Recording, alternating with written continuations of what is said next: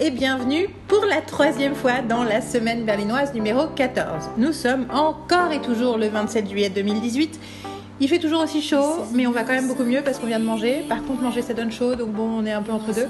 Mais on a décidé de ne pas lâcher et de continuer ce marathon d'enregistrement. Et quand je dis nous, je veux dire moi-même bien sûr, mais aussi Marine et Carole. Coucou les filles. Coucou. Ça va mieux la nourriture, ça fait du bien. C'est voilà, c'est. C'est un plaisir fou. Voilà. Ça donne juste envie d'aller faire une sieste. Voilà, sauf qu'on va pas faire de sieste parce qu'on a parlé cinéma dans les épisodes précédents et ensuite littérature longuement. Et là, on, quand même, on ne pouvait pas s'empêcher de parler série, notamment avec euh, quatre mois euh, passés, euh, écoulés entre la dernière fois qu'on en a parlé et cette fois-ci, même si on- je, je les ai mis en ligne il n'y a pas très longtemps, les podcasts. Alors, je voulais euh, trois petits chapitres, euh, parce que je fais des chapitres sous les sous-chapitres, trois sous-parties, une sur quelques nouveautés, une sur un point comédie, parce qu'il y a des choses à dire sur trois sitcoms qu'on aime beaucoup. Et enfin, on va faire un point Whedon slash Buffy, parce que euh, l'actualité... alors, euh, court Surveillé par Marie. L'actualité est bouillante. Voilà, c'est ça. Mais euh, elle- selon, oui, on a, on- moi j'ai dit que ce serait un passage court parce que je voulais pas trop en parler. on va voir ce que ça donne en vrai. Euh, et donc voilà, profitez aussi du fait que Carole et moi, euh, on était ensemble quand on a entendu les différentes news widoniennes qui sont tombées ces deux dernières semaines. Et ce qu'on a pensé ou pas, et ce qu'on veut dire ou pas? Voilà. Donc, première sous-partie, on va parler de quelques nouveautés. Alors, je vais lancer la machine pour présenter un peu de quoi on parle et ensuite, euh, et ensuite euh, vous me direz si vous avez vu, vous n'avez pas vu, ce que vous avez envie de voir, pas envie de voir, enfin voilà. Alors on va commencer par Killing Eve qui a commencé il me semble en avril. Alors c'est HBO, c'est créé par Phoebe Wallace, elle a un troisième nom que j'oublie tout le temps, euh, qui était la créatrice et l'actrice principale de Fleabag, aussi créatrice de Crashing dans lequel elle jouait aussi, qui sont deux programmes euh, de 30... Hein? Bridge. Bridge. Waller-Bridge, pardon, pas Wallace. Phoebe Waller-Bridge, euh, qui a donc fait Fleabag, qui a fait Crashing pour la BBC et qui ont été deux séries de 30 minutes de 2017 très très très très très bien reçues, 2016. Très très très très bien reçues, euh, qui ont beaucoup fait parler d'elle et euh, tous les podcasts de scénaristes euh, américains que j'ai entendus depuis font référence à Fleabag à un moment ou à un autre dans les trucs qu'ils aiment. Donc ce n'est pas très étonnant que HBO lui ait proposé de faire une série. C'est une série de 8 épisodes, pas du tout un 30 minutes, hein, c'est un une heure, et avec. euh, basé sur l'espionnage, avec comme personnage principal Sandra Oh, qu'on reconnaissait en Christina Young dans Grey's Anatomy, et qui n'avait pas repris de projet depuis. Euh, elle a donné un certain nombre d'interviews depuis pour dire qu'elle attendait le bon projet et que Killing Eve était vraiment quelque chose qu'elle, pour lequel elle, voulait- elle était contente d'avoir attendu. Donc c'est un peu la série euh, événement du printemps, tout le monde en a parlé, beaucoup beaucoup de gens aiment, même des gens que je suis pour d'autres choses sur euh, les internets et qui généralement ne regardent pas de séries aux États-Unis euh, ont euh, regardé celle-là et ont adoré celle-là. J'en ai vu trois épisodes et au stade où j'en suis, sans spoiler rien du tout, ça m'a, en fait, ça m'a vraiment surprise quand j'ai vu le premier épisode. C'est que j'avais lu, j'avais vu des trucs passer et en fait j'avais une image complètement différente de ce que j'ai vu. J'ai, il y a énormément de qualité, c'est assez impressionnant euh, au niveau euh, de l'écriture, du jeu, de ce que tu vois. Enfin, c'est vraiment euh, une, un belle, belle, enfin, une- vraie super série.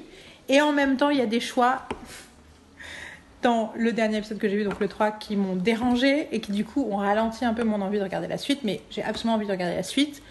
Je, je crois vachement dans l'esprit de Phoebe. je peux, je peux pas, la la fin du 3. Le 3, c'est- ça se passe où? À Berlin. Voilà.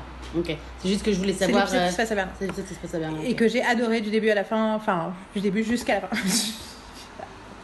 et euh, et euh, mais bon, c'est plus une question, enfin, ça dépend de comment ils le traitent plus tard et tout, donc c'est juste un choix qui m'a qui m'a un tout petit peu saoulé. Et euh, j'ai entendu très, très, plein de bonnes choses, avec quand même un tout petit bémol qui était sur le fait que Phoebe euh, avait un tout petit peu tendance au nihilisme, ce qui était ce qui m'inquiétait au départ, ce que j'ai pas senti dans le début, mais qui peut-être à un moment, à un moment va avoir des fulgurances. Je sais pas trop, mais en tout cas, c'est clair que c'est une des séries de l'année à voir si on veut euh, parler dans les dîners mondains de séries. Mais en même temps, euh, enfin voilà quoi. C'est c'est jamais une obligation, mais c'est quand même très plaisant. Euh, du coup, vous, vous vous placez où vis-à-vis de Killing Eve? Bah, moi, j'ai vu un bout du premier épisode. Euh, je voulais absolument voir quand la série est sortie, parce qu'il y avait euh, l'attente euh, par rapport à Sandra Oh, justement, de la retrouver dans une, dans une série. Et puis c'était très tard, à 2h du matin, à un moment où j'étais très fatiguée, où je travaillais, beaucoup. Et je pense que j'étais pas concentrée pour euh, la densité de la, série. Et, euh, finalement, je l'ai jamais regardée. Donc c'est dans les choses euh, que je regarderai euh, quand euh, l'humeur sera propice. Donc je sais pas la marine. Ben moi j'ai tout vu. Moi j'ai fini la saison. Donc, euh, et j'ai euh, beaucoup, beaucoup, beaucoup, beaucoup, beaucoup, beaucoup aimé. Euh, pour son côté décalé. parce que ça ressemble, ça ressemble à la fois à beaucoup de séries qu'on a vues par rapport à l'idée, un peu, enfin, le côté thriller, thriller, etc. Et en même temps, ça n'a rien à voir avec aucune des séries qu'on a vues parce que les personnages sont vraiment assez spéciaux. Euh, et, euh, et tu sens d'ailleurs tout ce que tu disais par rapport à Phoebe, tu le sens, mais dans, dans, dans tous les personnages en fait. C'est pas qu'un personnage, c'est-à-dire que euh, les, les personnages principaux sont tous comme ça en fait. Ils sont tous. Euh, euh, je sais pas le terme que tu utilisé. Je dis euh, mon côté nihiliste. Ouais, ils ont. Ça, sont, Mais ils sont, enfin moi j'ai senti plein d'humanité. mais oui, mais non. Mais Bah, le truc, mais c'est. c'est- différent. Enfin, c'est. Ils sont pleins d'humanité, mais ils sont. Mais c'est à double tranchant. Enfin, c'est un truc. euh, Tu tu t'apprends de plus en plus sur chaque personnage, plus. plus, plus, le- plus ils sont un peu autodestructeurs quand même. Ah, c'est complètement. C'est même pas un petit peu, c'est complètement autodestructeur. C'est. euh, Et c'est. euh, ah, c'est- Moi, je, je trouve qu'il y, a un- il y a un humour qui est assez particulier dedans, qui est jouissif en fait. Et euh, Sandra Oh, je la trouve excellente. La nana, j'ai oublié son nom, je ne sais plus. Euh, L'actrice qui joue- qui fait l'autre. euh, elle est géniale aussi. Euh, J'aime beaucoup ta. Comment s'appelle J'ai écrit son nom. Fiona Shaw, Ah qui, oui, est, qui géniale. Et surtout, tu as Kim Bodnia, qui joue dans Braun Brun, dans Braun, comme Yael le dirait. Moi, je préfère dire Braun Brun parce que j'aime bien les deux prononciations. Et en fait, euh, qui joue dans la première et la deuxième saison, que j'aime beaucoup, beaucoup. Et euh, C'est qui? C'est un homme? C'est une femme? C'est un homme. c'est un D'accord, homme. parce que C'est le. euh, bah, vous checkerez. Kim Bodnia, oui, c'est vous, c'est euh, Ok. l'acteur principal, c'est Martine dans euh, dans Braun Brun qui joue le flic en fait. Ouais, je Euh, le flic danois, pas euh, bah, pas. euh, Pas la flic suédoise, oui. attends, non. mais surtout j'ai non, mais surtout j'ai j'ai oublié son nom. C'est pas grave. Euh, Il joue dans Killing Eve. oui, il joue dans Killing Eve. Et je l'ai déjà vu dans les trois premiers épisodes. Ben c'est le c'est celui qui Le joue. handler Ouais, c'est le handler. je l'ai pas reconnu. Barbu, euh, un peu ours. euh, Yael, ne, comprend, ne reconnaît pas les gens dans les films ou les séries. Tout va bien. Donc voilà. Et... Oui, d'ailleurs, j'ai passé tout Love Simon à dire Mais c'est qui ce black? Il me dit quelque chose. C'est Wally dans The Flash, quoi, mais genre. Anyway, pardon. Et donc ouais, donc euh, non, beau, très bien. Mais je peux pas, je peux pas trop en parler parce qu'il faut que ça, c'est- à voir. Franchement, Il faut que j'insiste. hein. Je pense qu'il faut que tu insistes, oui, parce que se passe plein de choses. Enfin, après c'est. euh, Mais tu comprends du coup pourquoi ça m'a énervé le truc? Pour toi, toi qui tu, tu bah, travailles. je sais pas de quoi tu parles en fait, parce que ça fait un petit moment que je l'ai vu, donc je sais pas. euh, On en reparlera dans un autre. on en reparlera. Ouais, ouais, on en reparlera. Parce que j'ai un truc général par rapport à d'autres séries cette année qui par rapport à ça. Donc. euh, Ouais, ouais. Ok, bah non, voilà. Donc Killing Eve, j'avoue que je comprends pourquoi c'est un phénomène. Après, euh, je suis pas sûre que ce soit mon coup de cœur de l'année, mais je vais peut-être changer d'avis quand j'aurai vu les 8. En tout cas, c'est pas, euh, pas que, euh, enfin, c'est pas trop détective, parce que il y a un côté nouvelle série d'HBO, tout le monde fait Oh my god, it's so great. Non, c'est vraiment, il y a vraiment des trucs géniaux dedans. Euh, donc ça, c'est le premier truc. Le vrai coup de cœur de ce printemps. En fait, il y en a deux, mais il y en a un qui m'a particulièrement marqué. Dont j'ai presque pas parlé parce que Marine euh, l'a pas vu et je veux complètement quelle est la surprise. Je dirais juste, c'est Dietland, c'est sur AMC et la créatrice, executive producer, c'est Martin Oxon. Et ça parle du rapport au corps et notamment euh, à la grossophobie et au sentiment d'être grosse, et, mais de façon complètement hallucinante. Et un des seconds rôles, c'est juste Juliana Margulies. Donc ça calme tout de suite. Ce truc, cette série, je ne peux même pas vous expliquer à quel point ça, pour le coup, c'est un, c'est une claque à tout point de vue au niveau de, l'aspect, de la, la, façon dont c'est filmé, la façon dont c'est monté, la façon dont c'est. Enfin, tout, était. L'ambiance, les personnes. Voilà, moi, je, je. Ça fait de la prestige TV. Je pense que ça fait le même effet en ce qui concerne les questions de Nana, que certaines séries font euh, en ce qui concerne, tu vois, l'homme le, le, anti-héros euh, torturé et tout, et des, des mecs ont dit, oh mon dieu, c'est incroyable, là aussi, mais qui se sont reconnus quand même dans cette exploration-là. Et là, j'ai l'impression que c'est le pendant féminin, quoi. C'est vraiment AMC fait une vraie série sur, euh, sur la condition féminine, mais en même temps, c'est pas que sur la condition, enfin, c'est plein d'autres choses, mais et puis ça va très très loin. Et ce qui est très intéressant quand on voit la série aujourd'hui, c'est qu'elle a été écrite en grande partie, voire toute la saison avant l'explosion de MeToo, mhm. alors qu'il y a clairement des choses qui font. où tu as l'impression que c'est en réaction. Et ça pose du coup plein de questions, mais enfin, je ne peux rien vous dire d'autre que euh, regardez là, parce que j'en ai vu 4 ou 5. Je les ai regardés d'un coup et euh, j'ai fait pause après parce que voilà, t'es arrivé, je voulais euh, regarder. Euh, T'as vu combien tu disais 4 ou 5. Mhm. Et il y a, juste pour savoir, il y a une émission compagnon qui est en fait moins bien que ce que j'espérais mais qui est un AMC, ils font Talking Dead et tous les autres trucs. Euh, ils organisent des talk shows pour l'heure d'après de diffusion de l'épisode. Et là, c'est un truc qui s'appelle Unapologetic et c'est présenté par Aisha Tyler que j'adore. Et en fait, alors ils ont plein de gens, euh, acteurs, activistes, euh, machin et tout, enfin acteurs dans, le, dans les mouvements sociaux, donc activistes, euh, sur plein de questions. Dans le premier épisode, il y a, l'héroïne, enfin l'actrice principale est Martin Oxon, euh, qui dit d'ailleurs au tout début euh, Non, mais moi je viens de chez Buffy, et là il y a tout le monde qui fait Ouais Buffy partout. et. mais je trouve que c'est un peu le problème de certains talk shows américains, c'est qu'ils passent d'un sujet à l'autre et du coup, c'est pas, c'est pas très satisfaisant à regarder. Je trouve que c'est un peu. Je sens que les, les chroniqueurs sont là pour donner leur chronique. Mm. C'est-à-dire pour juste donner un bon mot. Mais par exemple, ça fait un peu émiettage. par exemple, il y a aussi ce fait que ce, ce mec euh, dont j'oublie tout le temps le nom, mais qui est euh, le, un des mecs de Black Lives Matter qui, se, qui a toujours une doudoune sans manche bleue. oui. Euh, de chant. J'ai oublié son nom, mais en tout cas, il est en plein de trucs. Et tu vois, à chaque réponse qu'il donnait sur la question de l'oppression des femmes ou la violence, machin, machin, à chaque fois, il fallait qu'il fasse un soundbite sur Black Lives Matter. Quoi. Mm. Et je suis désolée, mais tu sens le soundbite. Et je suis d'accord que tout ça est lié, mais la façon même dont il l'exprimait. Il y a un peu ce côté, tu vois, où chacun fait son soundbite. Hmm. Chacun vient vendre un petit peu sa cam et défend C'est ça, et son, son, point de vue, elle fait sa phrase, quoi. Hmm. Et du coup, ben, ça ressemble plus à de l'échange. Hmm. Et ça m'énerve.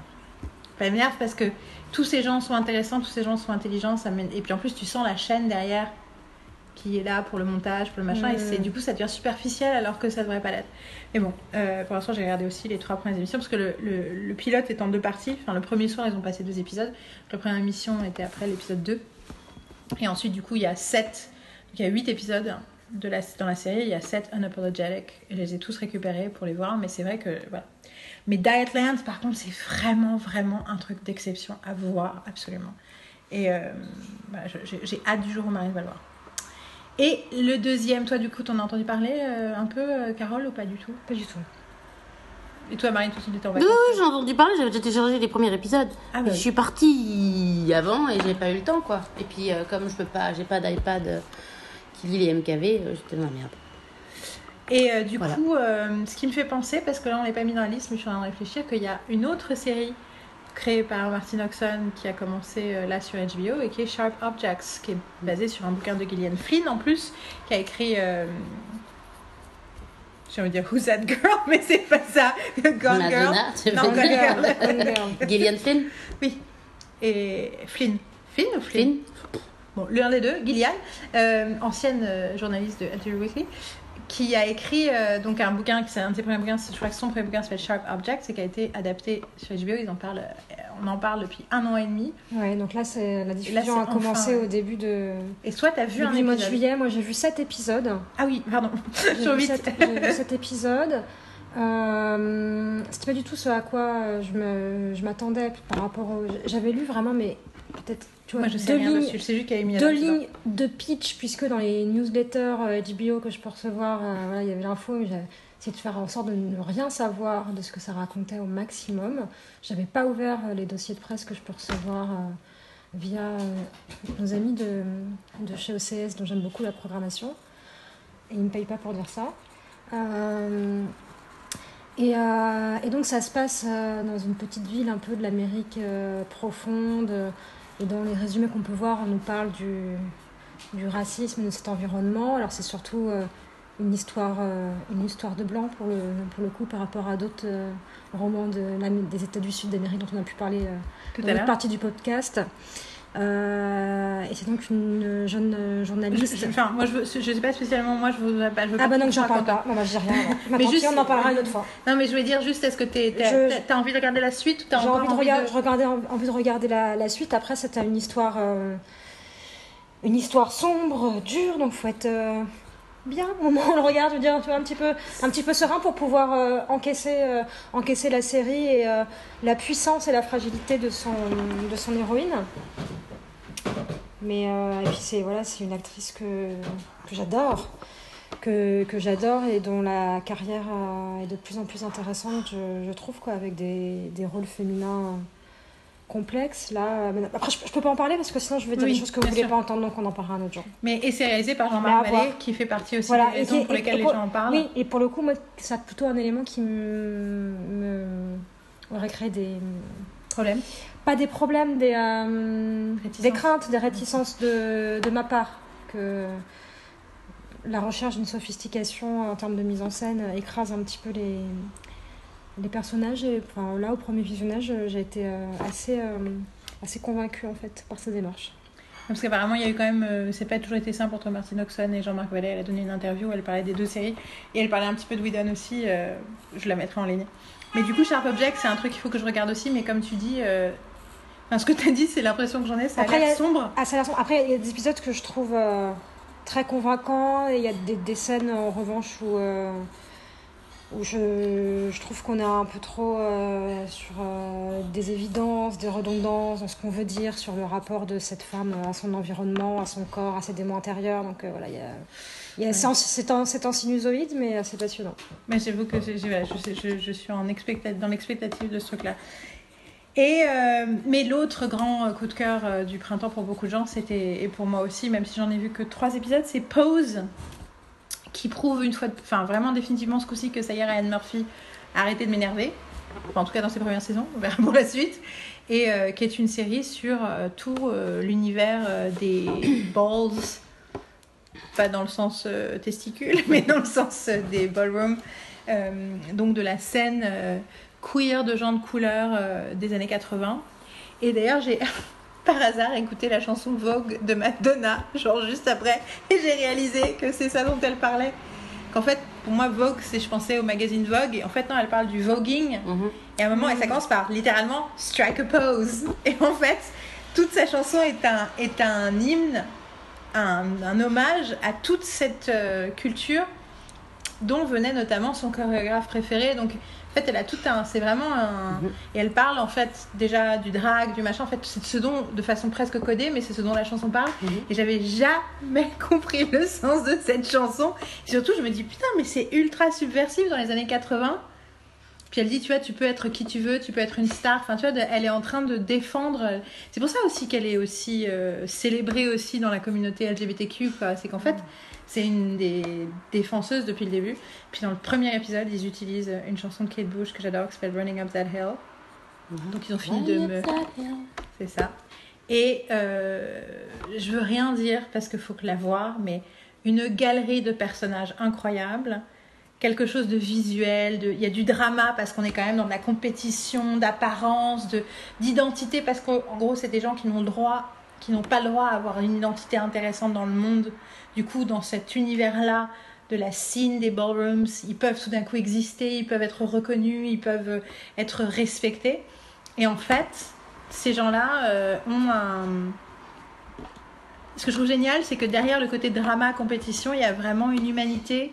Tu sens que cette série parle de gens qui ont besoin de s'occuper les uns des autres parce que personne ne va être là pour eux. Et ça, je trouve que ça ressort de façon, euh, sans donner aucun détail. Il y a quelque chose sur ce. Fait, du coup, c'est pour ça que cette série, que je dirais Anne Murphy a arrêté de m'énerver, c'est que là, tu sens la bienveillance. Là où dans les séries précédentes, pendant des années, il y a toujours un côté où tu as, l'impression qu'il a envie d'être un peu méchant, d'être un peu provocateur, d'être un peu euh, cruel.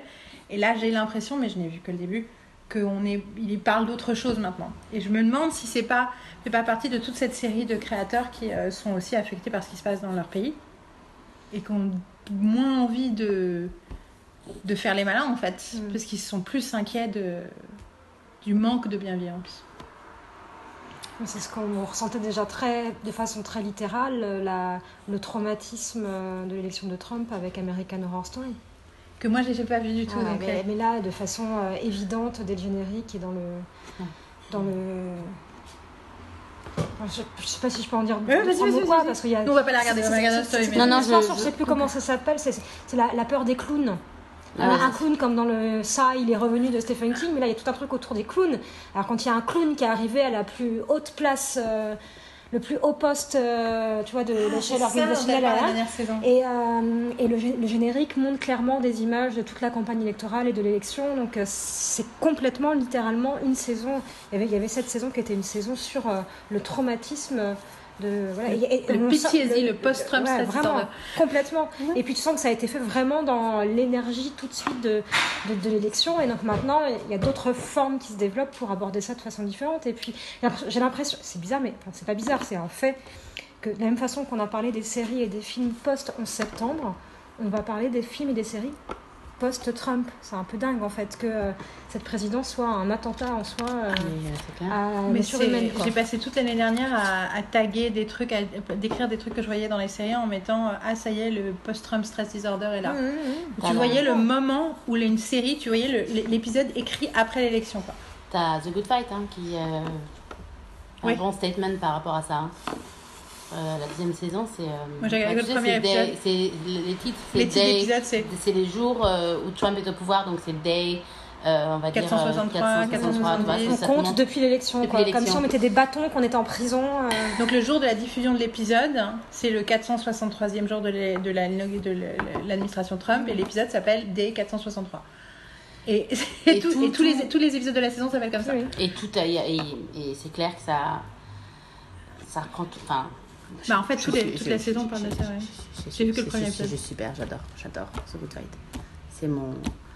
Ah, j'ai tout vu. Moi j'ai vu que le premier et c'était vachement bien. Ah, mais- c'est tellement bien, c'est tellement. Il y a tellement de choses à C'est- regarder, c'est C'est compliqué. euh, Même les c'est trucs qu'on a envie de regarder. femme, quoi. C'est c'est un truc vraiment. euh, C'est fort en femme. Ah. À l'époque, il y avait des choses fortes en chocolat. C'est Non, fort en là, c'est chocolat, fort c'est en fort en femme. C'est fort en femme. En même On temps, appelle tout ce qu'on vient de décrire, c'est fort en femme. Hein. Killing Eve, Diet Long, Pose, Sharp Objects. Ah, comme, comme de par hasard Pose, c'est- c'est plus compliqué que ça, mais euh, Bah, et le prochain, ton, le prochain, ton petit guilty pleasure, c'est Sport en femme? Pas vraiment. Ouais, en même temps, c'est intéressant parce que du coup, donc, bon, Pose. que je regarde, que je vais regarder aussi. C'est hein, aussi Pose, on va en reparler plein de fois, mais juste, euh, voilà, si vous hésitiez, parce que c'est Ryan Murphy, n'hésitez pas, plongez euh, sur le merveilleux site de, dont, dont Carole euh, s'occupe, et auquel elle contribue son site, je sais pas comment l'appeler, mais sur les écrans terribles, il y a eu des choses qui ont déjà été écrites sur Pose, euh, qui me semblaient étaient dithyrambiques aussi, Tout à fait. très en exalté, donc on mettra le lien pour que vous puissiez On lire. vous euh, mettre le lien pour vous amener vers le site lesécransterribles.com. où vous verrez, euh, c'est Gauthier qui a écrit dessus, c'est Tout à fait. Et donc, euh, vous pourrez voir les, les envolées lyriques. Euh, et donc, oui, bon, j'ai un petit guilty pleasure, ça je dis juste que je le regarde. Donc, je regarde Take Two parce que je ne sais pas résister à Rachel Bilson. Puis en plus, genre, je suis actrice, mais je deviens détective privée, c'est trop mon truc. Et en plus, un des trucs qui est sympa dans la série, c'est que. Donc elle, va s'associer avec un détective privé euh, pour des raisons assez crédibles pour une fois et enfin presque crédibles Euh, et euh, lui il a un assistant et elle dès le départ elle veut avoir une assi- enfin elle prend une assistante aussi et c'est un personnage génial. Donc il y a l'idée pour une fois de l'égalité c'est pas deux mecs et une nana c'est deux mecs et deux nanas et voilà. Et c'est assez c'est, franchement ça casse pas trop vous n'avez pas obligé de le regarder mais par contre si vous aimez bien regarder ben, vous n'êtes pas tout seul voilà. C'est un peu con quand même. Bon, mais voilà, mais c'est Rachel Bilson, je regarderai n'importe quoi avec elle. Pour le coup, je trouve en plus que son personnage est mieux que dans certaines séries où elle était quand même plus con-con que ça. Celle-là, elle est pas con du tout. Ce qui est quand même. Ça fait plaisir. Tu dis qu'elle est un peu moins con que Hard Dixie? Ouais, parce que dans Rapid Ok. Dixie, elle était un peu con-con quand même. euh. Euh, Avec le temps, t'as toujours pas compris? Mais bon. Et euh, voilà, donc ça c'était le point de nouveauté. D'autres nouveautés que vous avez vues ces derniers temps qu'il faut juste recommander facilement, rapidement, euh, ou, on passe à. Euh, bah, enfin, moi, ça date un petit peu maintenant, c'est plus c'est dans les séries du, printemps. J'avais beaucoup d'appréhension en voyant la, saison 2 de Jessica Jones. J'ai été agréablement surprise parce que j'ai découvert, j'avais beaucoup de craintes par rapport à une deuxième saison, par rapport à la. hum, La, la, la rigueur, la cohérence de, de la première. On a vraiment une histoire qui était bouclée avec une résolution par rapport au grand méchant de la fin de la saison 1. On était là dans une première saison pré, euh, pré MeToo avec quand même une saison autour de la question euh, du viol, du harcèlement, de la domination, de la manipulation de l'esprit, et de comment on, comment on arrive à, à prendre la parole, à dire justement qu'on a été victime et à commencer à penser ses blessures euh, en faisant groupe en tant que victime, en faisant reconnaître sa souffrance, etc. Bon, bref, je reviens pas sur la saison 1, mais une première saison qui était très forte. Nous avions fait un podcast à l'époque, je vous en fais, je vous mettrai le lien. Voilà, mais très bonne un idée. truc sur les super-héros, on parlait sur et, euh, et donc, l'idée, comme qu'est-ce qu'allait pouvoir être cette saison 2 Cette saison 2 est une saison qui, euh, déjà, donc tous les épisodes ont été réalisés par des femmes. Euh, et c'est pas du tout une coquetterie, c'est pas du tout accessoire. Ça fait, euh, ça fait sens aussi par rapport à ce que cette saison raconte, où c'est vraiment une saison qui explore l'identité féminine et en particulier les rapports euh, mère-fille, puisque on va se retrouver dans une saison avec un grand méchant de la saison qui est extrêmement proche de, de l'héroïne. Et c'est une saison qui interroge sur aussi sur la question euh, du pouvoir, des complexes, de euh, l'identité individuelle, de la responsabilité personnelle, avec euh, la demi-sœur, voilà, sœur adoptive, on va dire, de, de, Jessica, qui elle est une fille extraordinaire puisqu'elle a été enfant en étant enfant superstar et elle a été un petit peu le singe savant de sa mère, mais euh, d'un point de vue biologique, elle est complètement ordinaire, elle n'a pas de super pouvoir. Ah, tu veux dire sa meilleure amie ça, euh, bah, sa avec meilleure amie avec elle a grandi. D'accord, j'ai cru que c'était un nouveau personnage, c'est pour ça que j'ai. Euh, qui est donc sa, sa, sœur, de cœur, vu qu'elles ont été élevées ensemble et qu'elles se considèrent comme telles, et qui est extraordinaire et ordinaire en même temps. Extraordinaire parce qu'elle a été dans le feu euh, sous le feu euh, des rampes et, euh, et qu'elle n'a pas de super pouvoir. Et donc ça va être quelque chose qui la complexe beaucoup. Elle se sent très inutile ou elle trouve que ça est absurde. Elle est au moment de sa carrière où elle n'a plus de visibilité artistique et surtout elle, est, associée à un show qui était un peu concon et elle veut faire œuvre de journaliste, être sur des zones de combat, etc. Et donc tout son parcours individuel à elle est vraiment passionnant. C'est vraiment une série où ce personnage-là prend beaucoup, beaucoup d'ampleur et sa façon, la façon dont elle se positionne aussi par rapport au personnage masculin. Et, euh, Moi, j'avais beaucoup aimé ça dans la première saison. Ce personnage-là, dans la première saison, ça faisait partie Et dans la deuxième saison, euh, je trouve qu'elle euh, elle explose et que c'est très intelligent la façon dont sa trajectoire est abordée. Et pareil, il y a aussi forcément, pas forcément, pas forcément, mais il se trouve qu'il y a un love interest dans le parcours de, Jessica et qui est traité avec beaucoup de subtilité. On est très très loin de ce qui peut être attendu et c'est à l'image du personnage. Et ce qui m'a vraiment sauté aux yeux en voyant cette saison de Jessica Jones, c'est qu'en fait Jessica est complètement construit comme un personnage masculin. Donc comme un personnage tout court même dans sa façon de se tenir, dans sa façon de parler, d'interagir avec les autres, dans sa façon de poser son regard sur les autres. Et je trouve qu'il y a un travail énorme de la part de Crystal Ritter sur le corps, le regard, euh, la façon de poser sa voix, le souffle, qui est très différent de tous les autres rôles qu'elle a pu avoir. En plus, elle a beaucoup fait de rôles un peu de midinette, on se souvient d'elle dans euh, Veronica Mars, ou euh, de filles un petit peu bitchy. Hein, comme la série qui portait le même nom. On Trust to Be in Apartment 23. Tout à fait. Euh, et là, là, elle apporte quelque chose, elle a vraiment quelque chose du euh, dur à cuire, du hard-boiled, du, du, film noir euh, américain. Et en même temps, elle est complètement femme et complètement ce détective. Enfin, je sais pas, il y a, je j'ai pas encore tout à fait les mots pour le dire, mais il y a quelque chose de, je trouve très singulier dans la façon dont elle s'exprime et dont elle interagit et qui surprend les autres personnages parce qu'elle répond comme un homme répondrait, elle peut avoir le même détachement et et qu'elle se, elle se pense comme un individu. Après, sa féminité est importante dans, dans son parcours et dans sa réflexion, mais euh, il y a quelque chose de, de, fluide dans la façon dont elle se comporte et dont on la fait s'exprimer qui est euh, intrigant. Mais tu es la première personne à me donner envie de regarder cette saison 2. Jusque-là, j'ai entendu que des trucs un peu chelous qui disaient ah, c'est chiant, ça commence pas, je sais pas quoi. Toi, Marine J'ai absolument rien entendu dessus en fait. mais t'as mais j'ai envie de la voir, j'ai pas vu. Je sais pas ce qu'il manque de temps. T'as vu Defenders ou pas? Non, non, mais je suis vachement, je suis à la bourre en fait. En fait, moi j'ai pas vu la fin de Luke Cage. J'ai vu que les 5 premiers de la Daredevil saison 2. et j'ai jamais vu Iron Fist et j'ai jamais vu Defenders. J'ai- Je suis- J'ai j'ai 3, pas- 3, 5 trains de retard. Je suis tapé Iron Fist, en fait, c'est vrai que ça m'a un peu déprimé de. Moi, Iron Fist, j'ai regardé un épisode et j'ai fait non, ça va pas Bah, être moi, j'ai possible. regardé, donc donc je, je voulais saute savoir. à Iron Fist. Luke et Cage, pas- j'ai tout vu, mais j'ai pas vu. euh, Et il y a la saison il y a 2 le maintenant, saison entre temps. 2. Oui. Entre temps, il y a toute Ouais. la saison 2 de Luke Cage. Oui, oui, mais bon, c'est après ça. C'est, je veux dire, c'est, c'est, c'est pas avant. Je veux dire, il y a des trucs. Dans la faut que je chronologie regarde, des séries. faut que je regarde Daredevil saison 2, faut que je regarde The Defenders et faut que je regarde Jessica Jones. Et au début, je me suis dit, Jessica Jones, ça va patauger. Et petit à petit, c'est vrai que j'ai mis du temps à, à être convaincue. Après, ça dépend ce qu'on y cherche. Parce qu'il y a beaucoup de gens aussi sur ces séries-là qui vont toujours être dans le truc de oui, mais dans les comics, c'est comme ci, comme ça. Oui, mais la mythologie des personnages. nan. Donc il y a beaucoup de pisse froid quand même Je- dans on- ceux qui je réagissent vous, je séries-là, d'écouter et, euh, notre conversation sur l'adaptation dans le podcast précédent. ça. Qu'à un moment donné, ça- quand on vient avec forcément des a priori, un horizon d'attente particulier, oui, on peut être déçu. Mais surtout, il n'y a rien de plus, plus chiant qu'un truc exactement ce que tu sais déjà, quoi. Enfin, tu vois, euh, Après, des fois, il y a des choix spécifiques.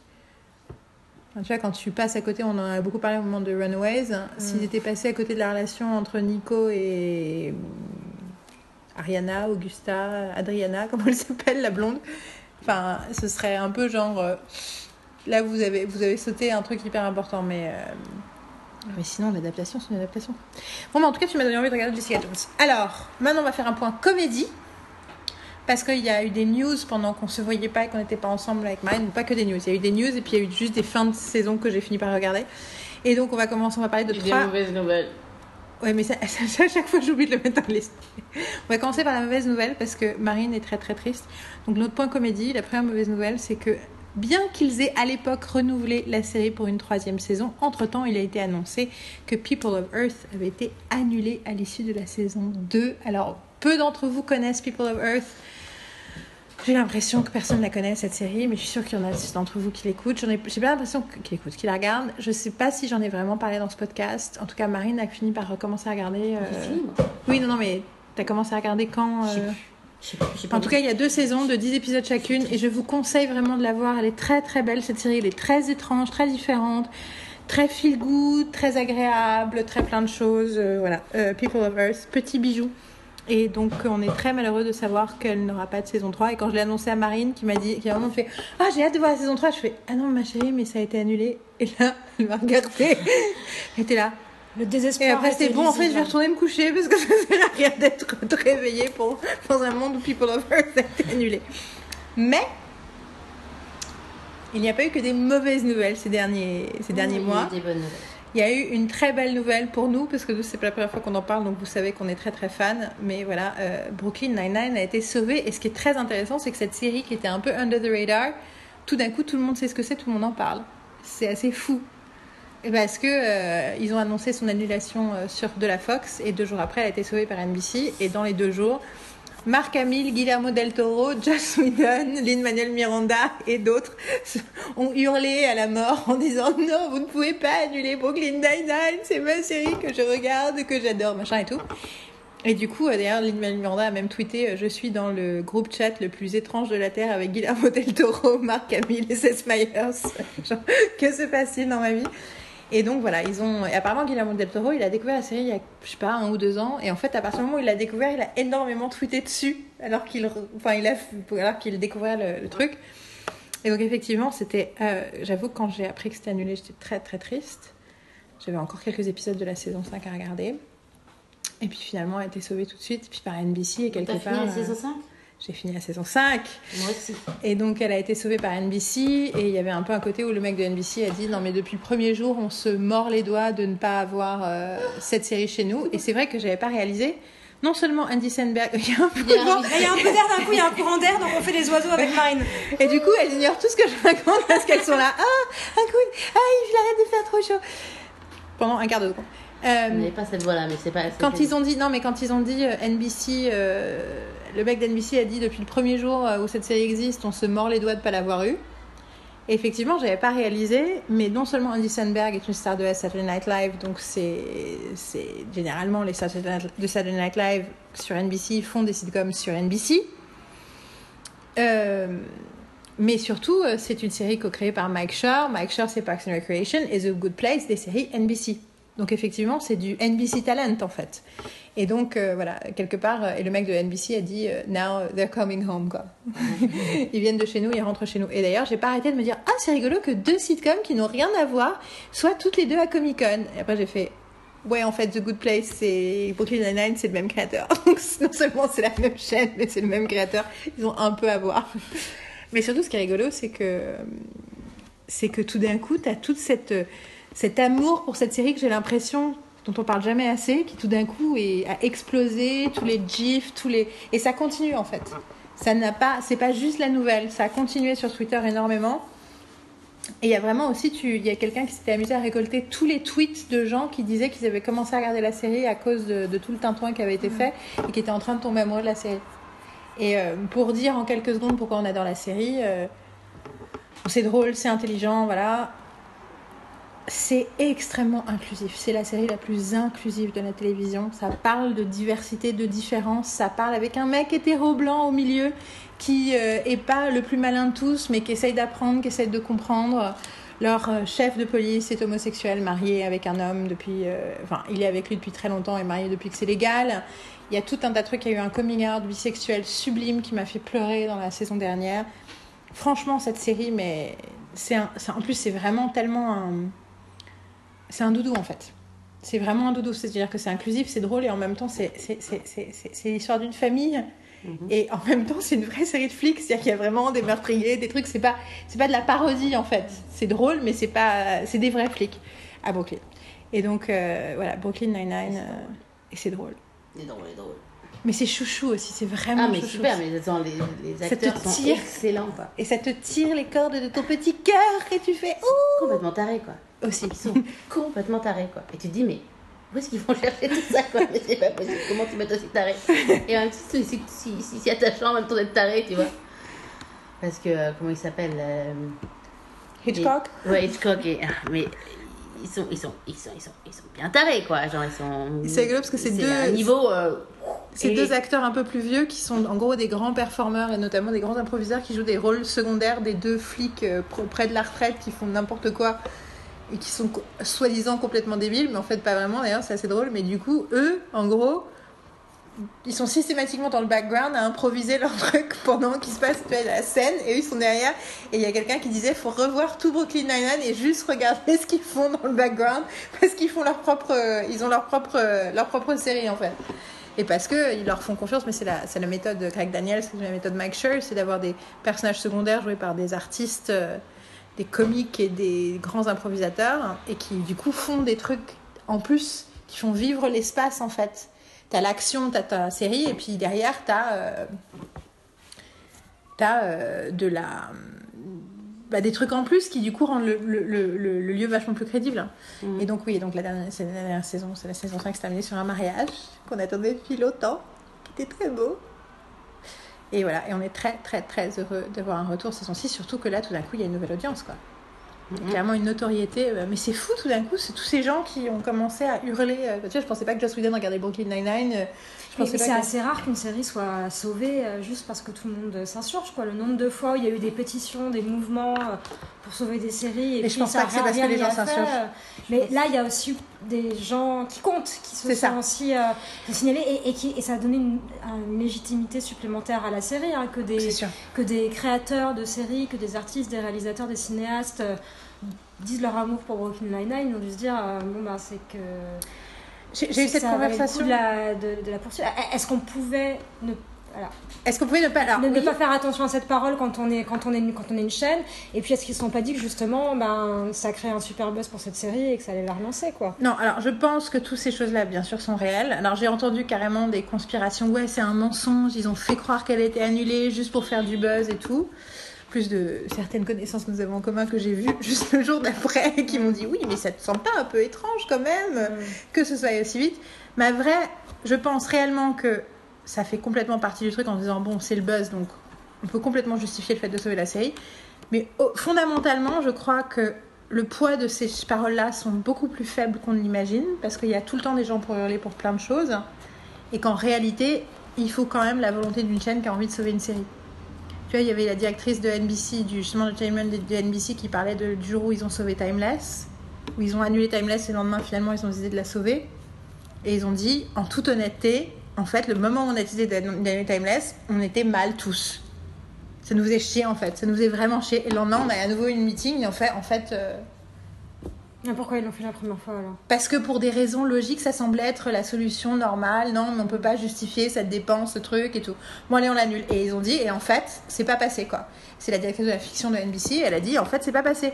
Et effectivement, le fait que des gens aient pleuré sur Internet pendant les 24 heures qu'on suivi, ça a poussé. Ça a fait un wake-up Mais en call, réalité, plein de. Non, c'est pas un wake-up call parce qu'elle dit le moment où on est sorti de la, de la, de la- de la- de la réunion, même si je savais que rationnellement c'était la bonne décision, enfin ça paraissait évident. Là, tu parles pour Timeless ou pour Brooklyn Nine-Nine Là, je parle pour Timeless. Mais c'est un bon exemple parce que tu vois, c'est d'ailleurs en plus je pense que c'est les, enfin c'est les gens de NBC donc en plus c'est les mêmes qu'on sauvé Brooklyn Nine-Nine. Mais il y a vraiment le côté, on a pris cette décision, c'était rationnel et en fait on était dégoûtés et du coup le fait qu'il y ait eu un quelque part, ça leur a servi d'argument pour pouvoir faire le truc qu'ils avaient envie de faire, le fait qu'il y ait des gens qui crient sur Internet. Et je pense que c'est vrai Brooklyn Nine-Nine aussi, et ce genre de décision. Je pense que les décisions de chaîne sont beaucoup plus émotionnelles et irrationnelles et personnelles par les directeurs de la fiction et compagnie. En tout cas, tant qu'ils peuvent le justifier au niveau de leurs chiffres et le machin, qu'on l'imagine. Et que... Euh, l'espère. Non, non, mais- et que, malgré et que pour que moi, Brooklyn tu- Nine-Nine, c'est juste, ils, adorent Andy Samberg, ils adorent Mike Scher, ils bossent avec lui. Je veux dire, The Good Place. The Good Place, c'est, il a fait Parks and Recreation pour nous, et du coup, et c'est comme ça qu'ils expliquent que ça a été créé. Ils lui ont dit, on te donne carte blanche, tu fais ce que tu veux. On te laisse créer la série que tu veux, sans que tu nous pitches, sans que tu nous expliques, sans rien du tout. En gros, on te la donne, celle-là. On te donne, n'y aura que 13 épisodes, mais on t'en donne une pour te remercier de nous avoir fait 6 saisons ou 7 saisons de Parks and Recreation, de ce que ça a représenté pour nous. En échange, on te donne une série, ce qui arrive pratiquement jamais. Et c'est pour ça qu'il a pu faire The Good Place telle qu'elle est, comme série, parce que euh, lui avait donné carte blanche à l'avance.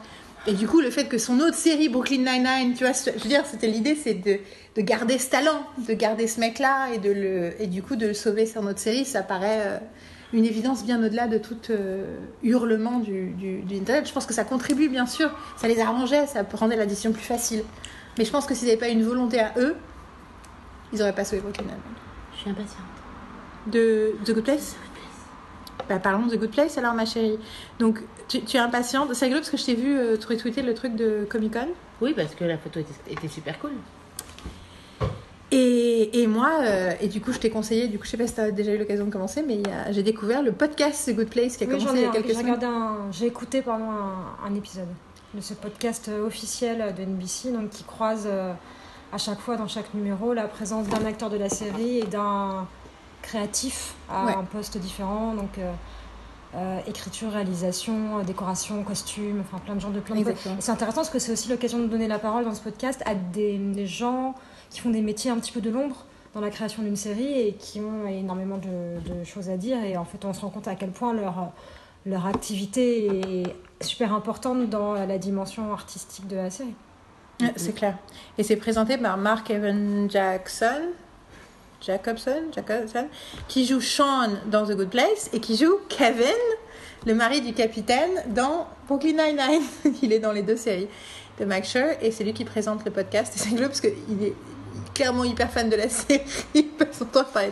Génial d'être fan du série dans- à laquelle on participe. C'est ça. Mais ils disent beaucoup ça, mais surtout ce qui est très drôle, c'est que le thème récurrent de tous les Comment tu peux épisodes, pas être fan de ça, quoi.